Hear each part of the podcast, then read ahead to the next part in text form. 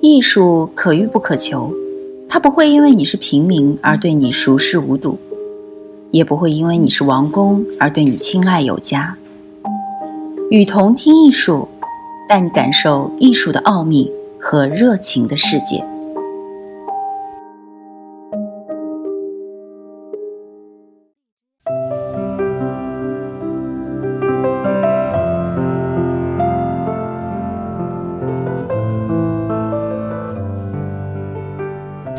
西方人必学的七艺：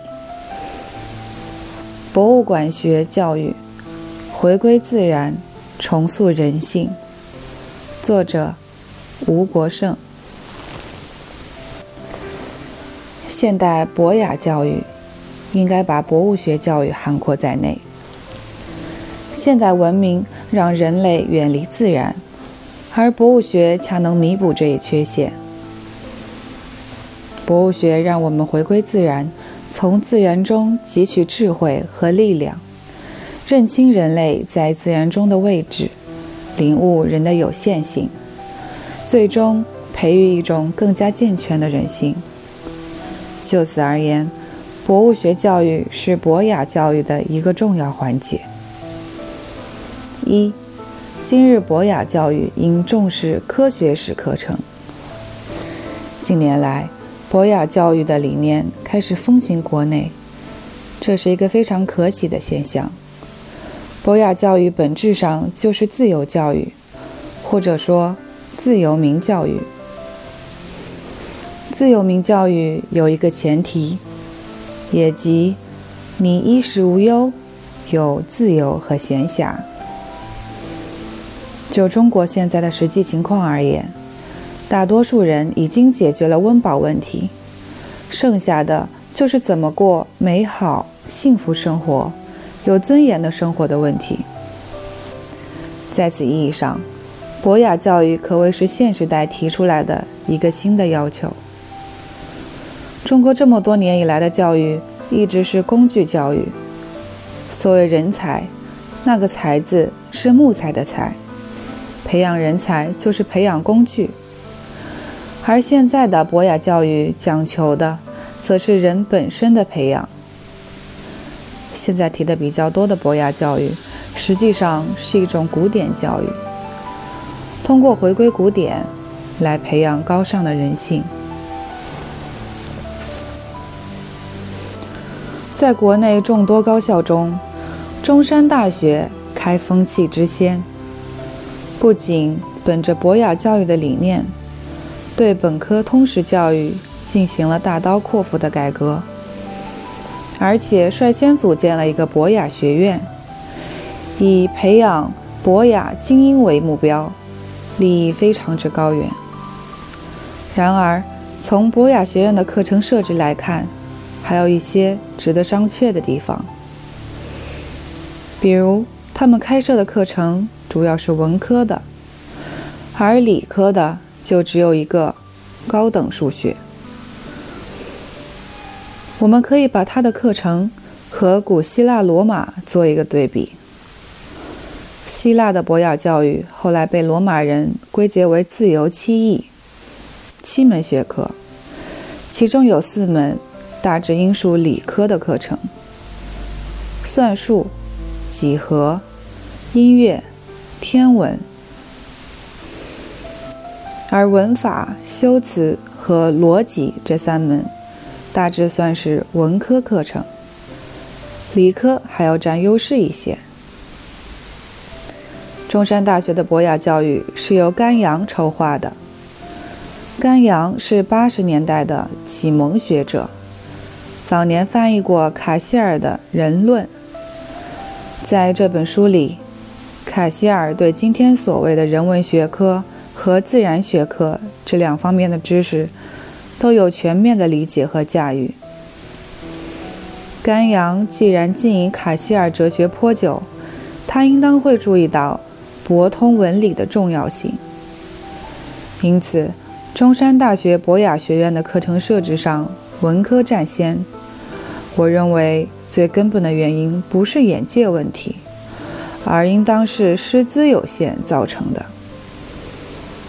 比如，我认为它可以开设希腊数理科学史，包括数理天文学史、几何学史等；也可以开中国古代天文学史。如果我们不了解古代天文学，就很难对古典文化有一个准确的理解。也许甘阳心底有这个想法。但他找不到合适的人。我认为科学史是今日博雅教育一个非常核心的环节，因为今天的博雅教育不能简单的回到两两千多年以前，你必须面对今天科学主宰世界这个现实。博雅教育本来就是通人教育，不是专业教育，但今天的学科如此分化。知识产出如此多，你把所有专业都学一遍吗？这是不可能的。你既不能够完全吸收，也不能对他们弃之不理。那怎么办呢？在这种情况下，像科学史这样的学科就扮演着整合学科分化的一个角色。所以，我认为。在博雅教育中，最好能够多列一些科学史课程。二，现代博雅教育应当涵括博物学教育。除了科学史外，现代博雅教育也应当注重博物学教育。在某种意义上可以说，博物学一直都是中国传统博雅教育的一部分。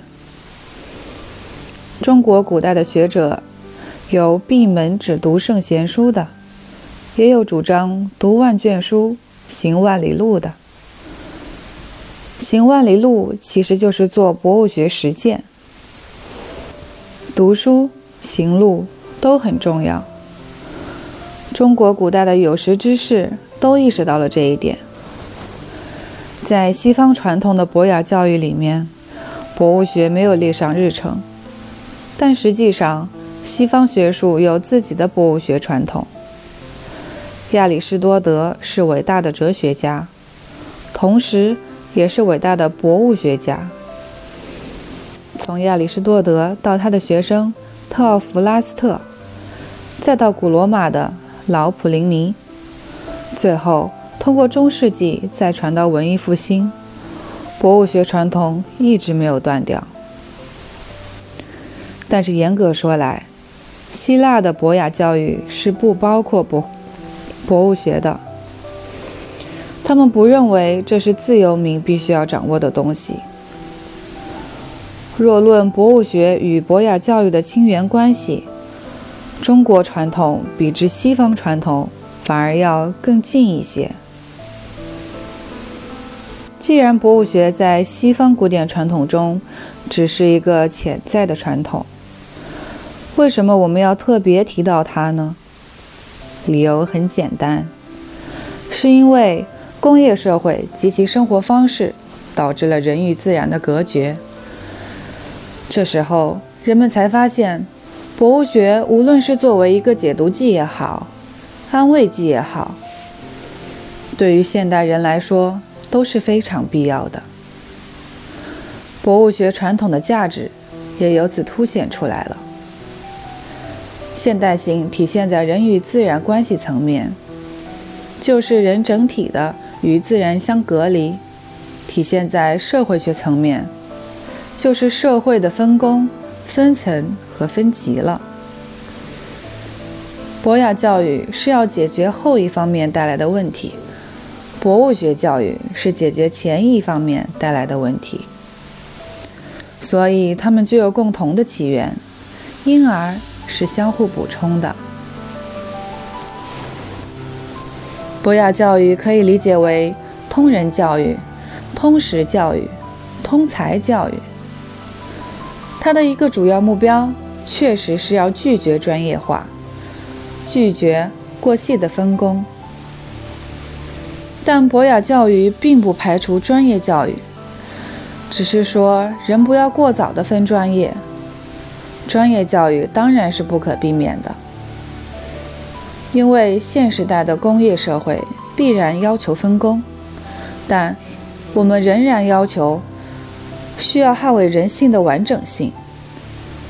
我们并非一个个的工匠，我们首先是人，需要全面而自由的发展。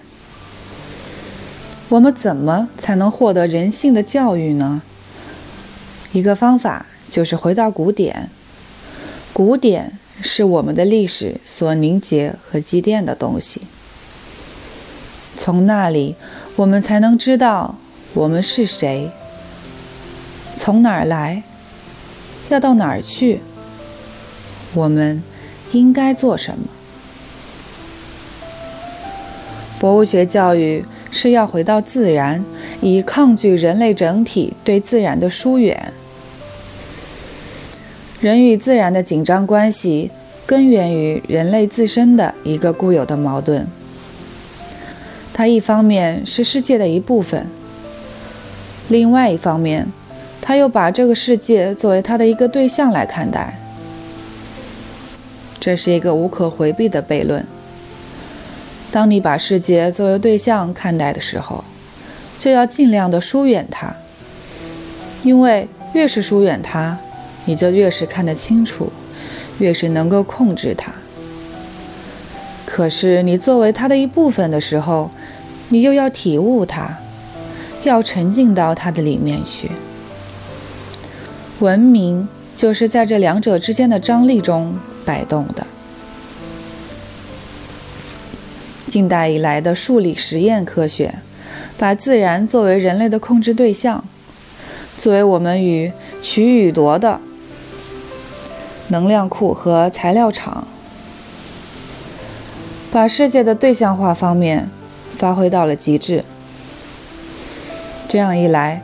人与自然的双重关系之间的张力就失衡了，人与自然合一的呼声就开始高起来了，博物学实践的需求就变得越来越强烈。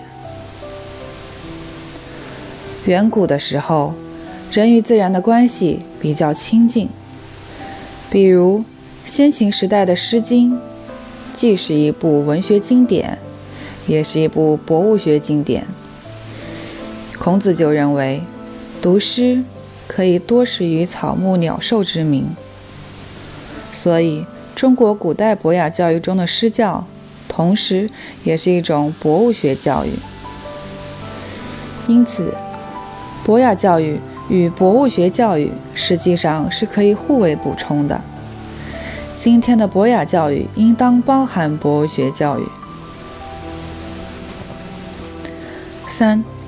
近代科学传统要求博物学的补充。在西方历史上有三种科学传统：希腊理性科学传统、博物学传统和近代实验科学传统。希腊人的数理传统是一项很突出的人类成就，可以说是独一无二的。所有民族都有博物学。但不是都有数理科学，比如阿拉伯、中国、印度都没有。因此，我们需要高度评价希腊数理传统对人类的贡献。数理传统提供了一套对自然看法。我们现在说的自然界这个概念，在中国古代是没有的。今天被我们称呼为自然界的东西，在古代我们叫做天地万物，但我们没有用一个统一的概念来统摄和概括它。自然在古代更多的不是一个名词，而是个形容词，也就是自然而然的意思。自然在中国古代典籍里更多的是美学概念、艺术概念。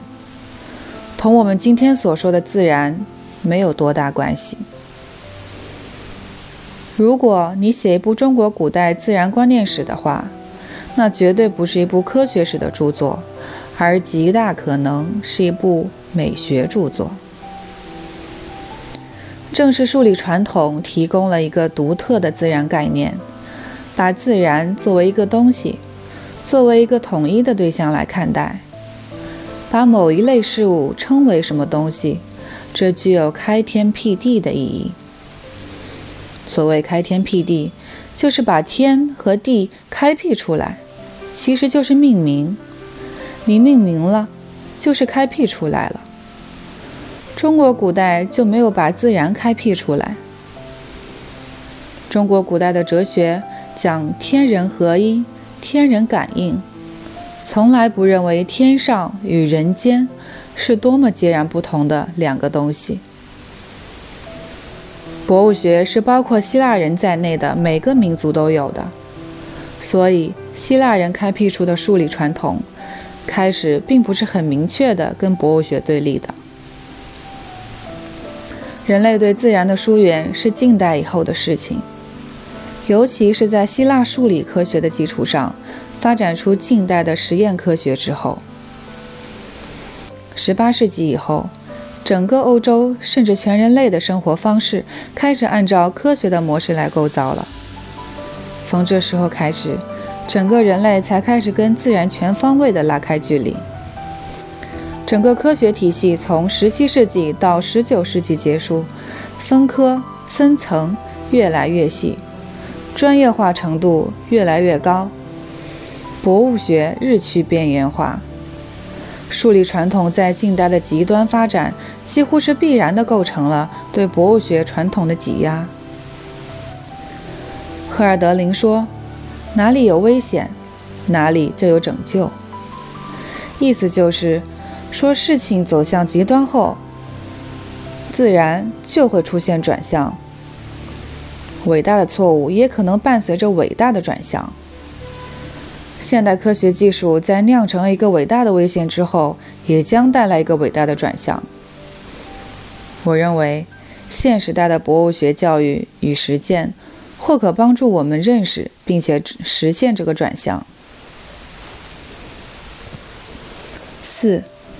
用博物学重建对自然的整全理解。希腊人的自然是目的论的，因而是负媚的。近代的科学革命抛弃了自然的目的论，代之以人类意志支配下的控制法则。上帝死后，现代人转而求诸自我立法、自我限制，但是人为自身立法。预设了人或其理性是完善的，而这一点是有问题的。人类以为是为自己着想，立了对自己有利的法，但其实并非如此。早期的人们都觉得征服自然是为人类自身造福，结果到后来才发现，问题并非如此简单。其实，人在很大程度上仍然是自然的一部分，仍然受制于自然界为我们划定的界限。现代科技、现代工业十分过度，十分过分，以至于完全忘却了自然为我们规定的界限。这是现代性问题的总根源。我们需要恢复某些有限性。归根结底，人不是自主的存在。他总归离不开自然，但是我们如何回归自然？最大的问题是，今天的我们已经在很大程度上丧失了对自然的理解。现代科学太强势了，科学已经垄断了对自然的解释。我们再想找回被科学对象化之外的自然，会觉得很困难，因为科学的话语权。过于强大，你一旦使用“自然”这个词，你都会落入到科学为你准备的那条理解路径里去。比如说，现代科学认为自然就是原子、分子的集合，我们的身体也是一堆分子、原子。想到这个之后，你就会很茫然，因为既然如此，我们的生活还有什么特别的意义呢？同样，如果你以科学的眼光去看待环境保护，你就会觉得任凭自然怎么变化都是物质不灭、能量守恒吗？有什么可保护的呢？所以今天的主要问题是，我们有回归自然的直觉和内在冲动，但不知自然在哪里，如何回归？一方面，我们很难回到古希腊那个被现代科学废除了的目的论自然；另一方面，现代科学的自然概念又恰恰使我们远离了自然本身。其实，博物学就是要确定某种新的自然概念。今天倡导博物学，是要为重新找回自然做一个基础的准备。当然，我也不认为现在科。博物学教育已经非常成熟，可以全方位取代数理实验科学。现在的博物学还很边缘，它还只是或者在社会层面上对现代科学进行补充、微调和纠正，或者在个体心理层面上抚慰你的灵魂。和希腊理性科学与近代科学不同。博物学的对象不是无情的，而是有情的。博物学家对待自己的研究对象是要付出情感的，而非把对象视为一个主体完全无关的无情客体。近代科学一直以来怀有一种对自然的优越感，缺乏对自然的同情。事实上，培养了一种对于万物的无情之心。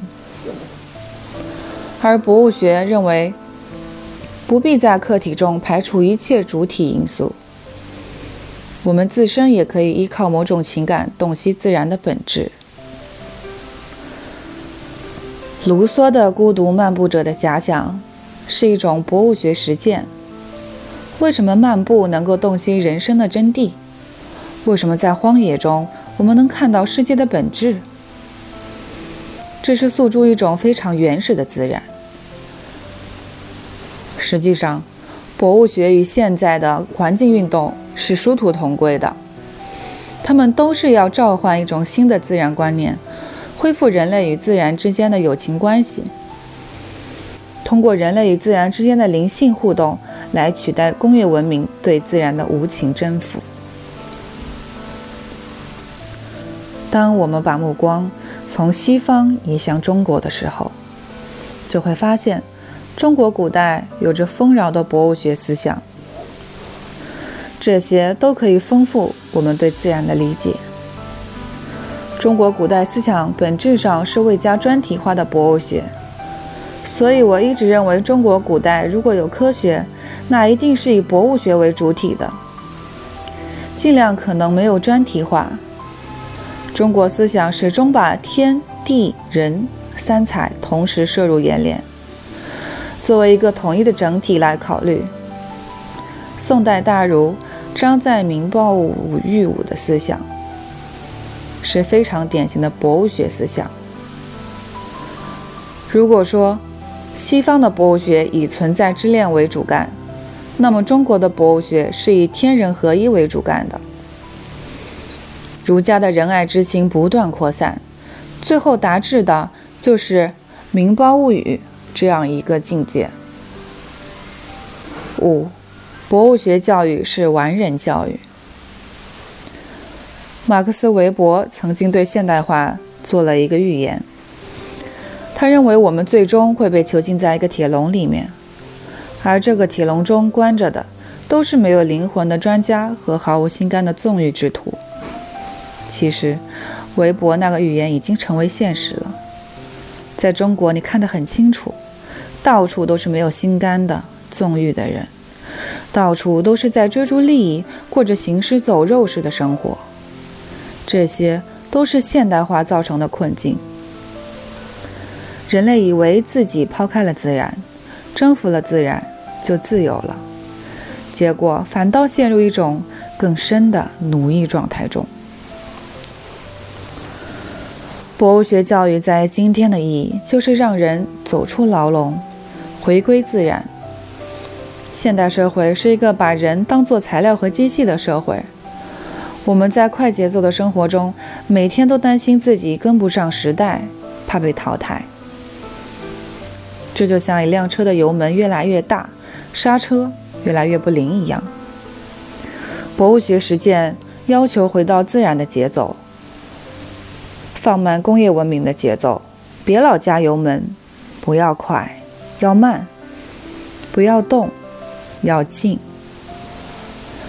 让我们的生活放慢节奏，或者至少是从热火朝天的生活场景中摆脱出来，使心灵变得安静。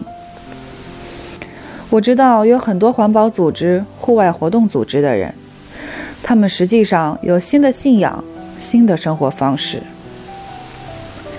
每种人都有其相应的生活方式，塑造新的生活方式，也就是培养新的人。我觉得博物学教育培养出来的人是多样化的，但总体来说，他亲近自然，明白人类的有限性，意识到人类所有的可能性都基于自然本身。博物学教育和博雅教育一样，是在另一个维度的完人教育。我们这个时代人性的最大问题就是太自高自大，不知道自己的界限在哪里。博物学教育就是要让人认清人类自身在自然中的位置，知道自己的界限和限度。也唯有如此，我们才能真正实现博雅教育的目的。今天的艺术片刻就到这里了。如果你也有喜欢的艺术内容想与大家分享，可以发送给我们。让更多的艺术爱好者与你趣味相投。我是与同听艺术的主播茉莉，期待下期继续与你用耳朵分享艺术。再会。